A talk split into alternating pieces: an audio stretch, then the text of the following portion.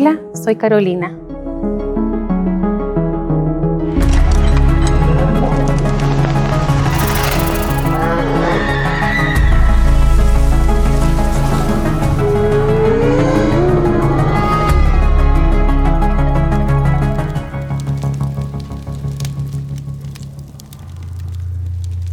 La historia que voy a relatar ocurre en Santiago de Chile, en mi época escolar, cuando tenía 16 años, en un colegio de monjas. Y en esa época, con un grupo de amigas, eh, decidimos hacer una exploración y es ahí donde ocurren los siguientes hechos.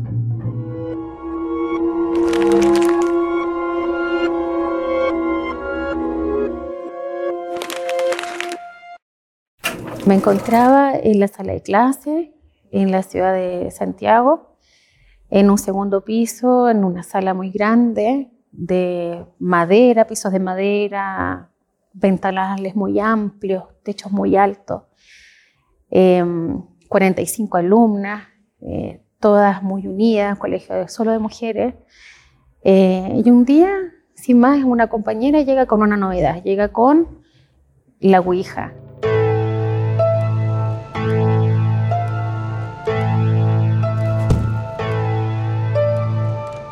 Dice de que es una verdad, que nosotros tenemos que experimentar lo que ella también estaba experimentando. Y entonces fue así como se empezaron a formar grupos de juego, del juego de la Ouija.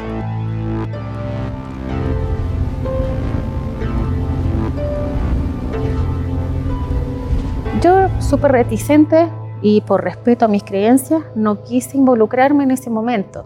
Y así pasaron un par de meses Em, de, en una conducta eh, súper particular de parte de todo el curso, porque llegaban antes al colegio, se sentaban a jugar, no salían a recreo y luego se quedaban en la sala de clase después de que ya todos nos teníamos que ir. Entonces, evidentemente que la curiosidad de uno eh, está en, en, permanente, digamos, juego, está en permanente prueba. Y un día en que mi compañera de banco eh, faltó al colegio en la clase de historia, en un momento de ocio, de alguna manera algo me llamó a eh, hacer este juego.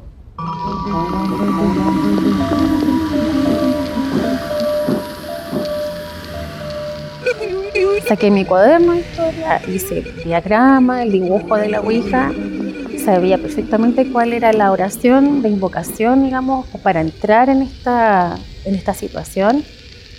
Pongo la moneda y comienza, digamos, a moverse sola y eh, a conversar con un ser que se llamaba Laura, una niña de 12 años, que se había suicidado. Eh, y comienza, digamos, este diálogo que de alguna manera me atrapó. Lo prohibido llama. Y entonces comencé a conversar con esta persona, siempre en el contexto del colegio. ¿ya? Nunca lo hice en mi casa porque yo sabía los peligros que podría revestir y las situaciones que yo quería evitar. Luego de un tiempo en que conversé con esta persona, em, me di cuenta que era algo negativo, que empecé a tener, digamos, algunas situaciones eh, que me perturbaban el sueño, em, tenía, digamos, ciertas alteraciones nerviosas, en fin, no me sentía muy bien porque sabía que era algo negativo, algo que no era bueno para mi vida y lo dejé.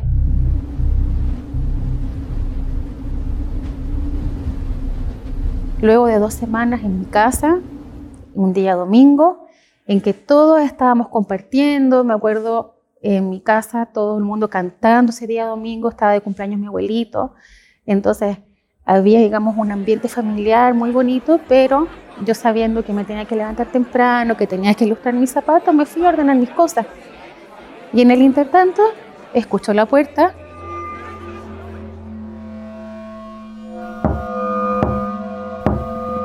Tres veces. Me pongo justo detrás para ver quién es la persona que me estaba molestando. Entonces abro la puerta y veo que no hay nadie en el pasillo. Entonces veo a mi tío Manolo, que era el supuesto, eh, el candidato, digamos, que podría haber estado detrás de la puerta. Estaban todos compartiendo y yo me uní con ellos. Una vez que ya se me pasó el miedo, nos acostamos todos y yo volví a mi cama. Apago la luz, ¿cierto? Me acuesto y al cabo de 5 o 10 minutos más o menos comienza el episodio.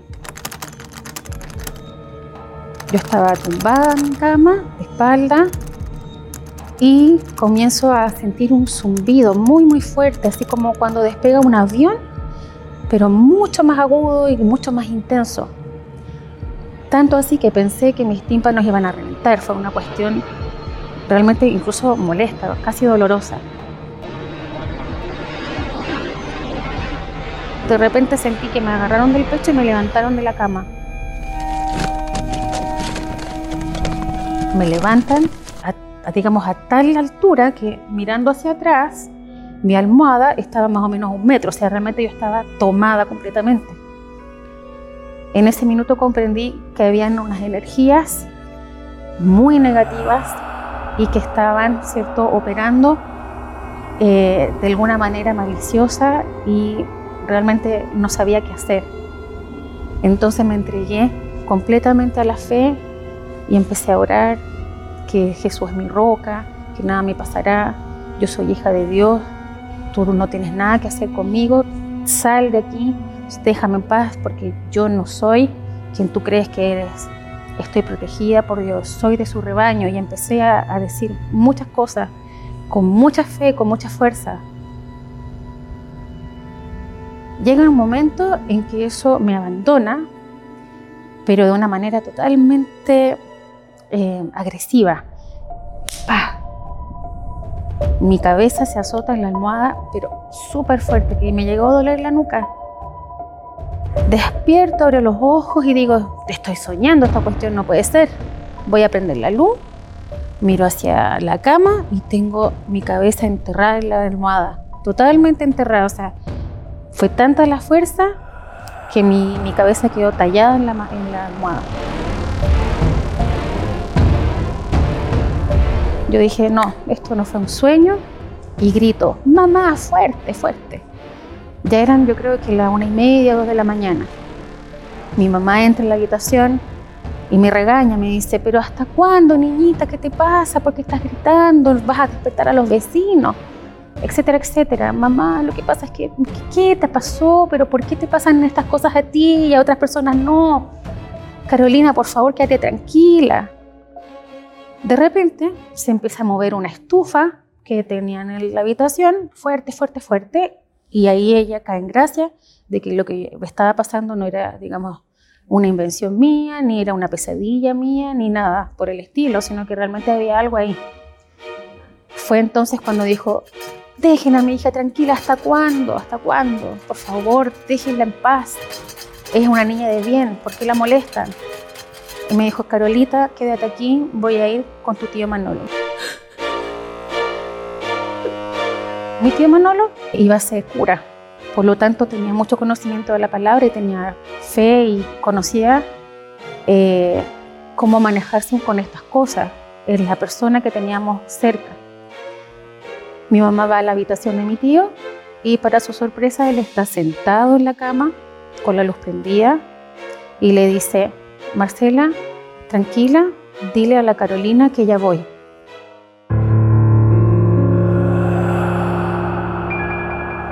Entonces, mi mamá advierte que esta entidad no solamente, eh, digamos, me molestó a mí, sino que también lo percibió mi tío. O sea, estaba en la casa. Dicho esto, él toma su Biblia, va a mi habitación, abre el Salmo, hace una oración, la imposición de manos y comienza la oración a orar. Y gracias a Dios, todo este frío que había dentro, porque era un frío espeso, era un, frío que calaba los huesos, o sea, realmente un, un ambiente terrorífico, un ambiente totalmente feo, eh, se disipó. Comenzó la tibieza, comenzó a correr el aire y ahí yo entendí que tenía que buscar ayuda.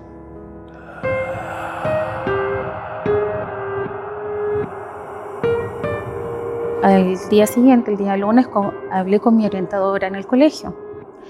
Y la orientadora, evidentemente, dada la situación y la gravedad de lo que estaba pasando en el curso, porque 45 alumnas jugando a la Ouija, eh, no vamos a, decir que es algo que sea muy positivo, más en el contexto en el que estamos y las creencias que nos, que nos revisten a todos como colegio, comunidad educativa. Entonces eh, me llevó con la madre superiora.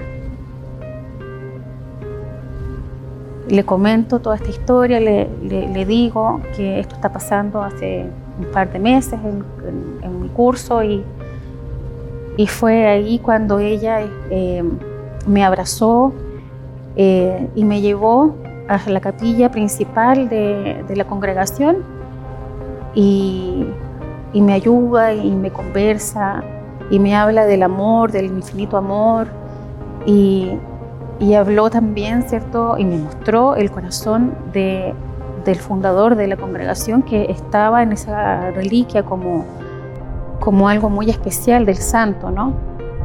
Y me lo muestra, eh, digamos, para que yo entendiera que ella me estaba apoyando en todo, que me estaba revelando sus secretos más íntimos, su fe más profunda y fue así como en compañía de ella llegamos a la clase de religión del día miércoles y yo le doy el testimonio a mis compañeras.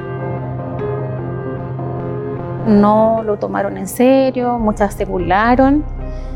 Eh, sin embargo, yo cumplí, ¿cierto?, con, con, digamos, el hecho de prevenirlas y decirles de que en realidad no era algo bueno que podía generar cualquier otra situación eh, con ellas.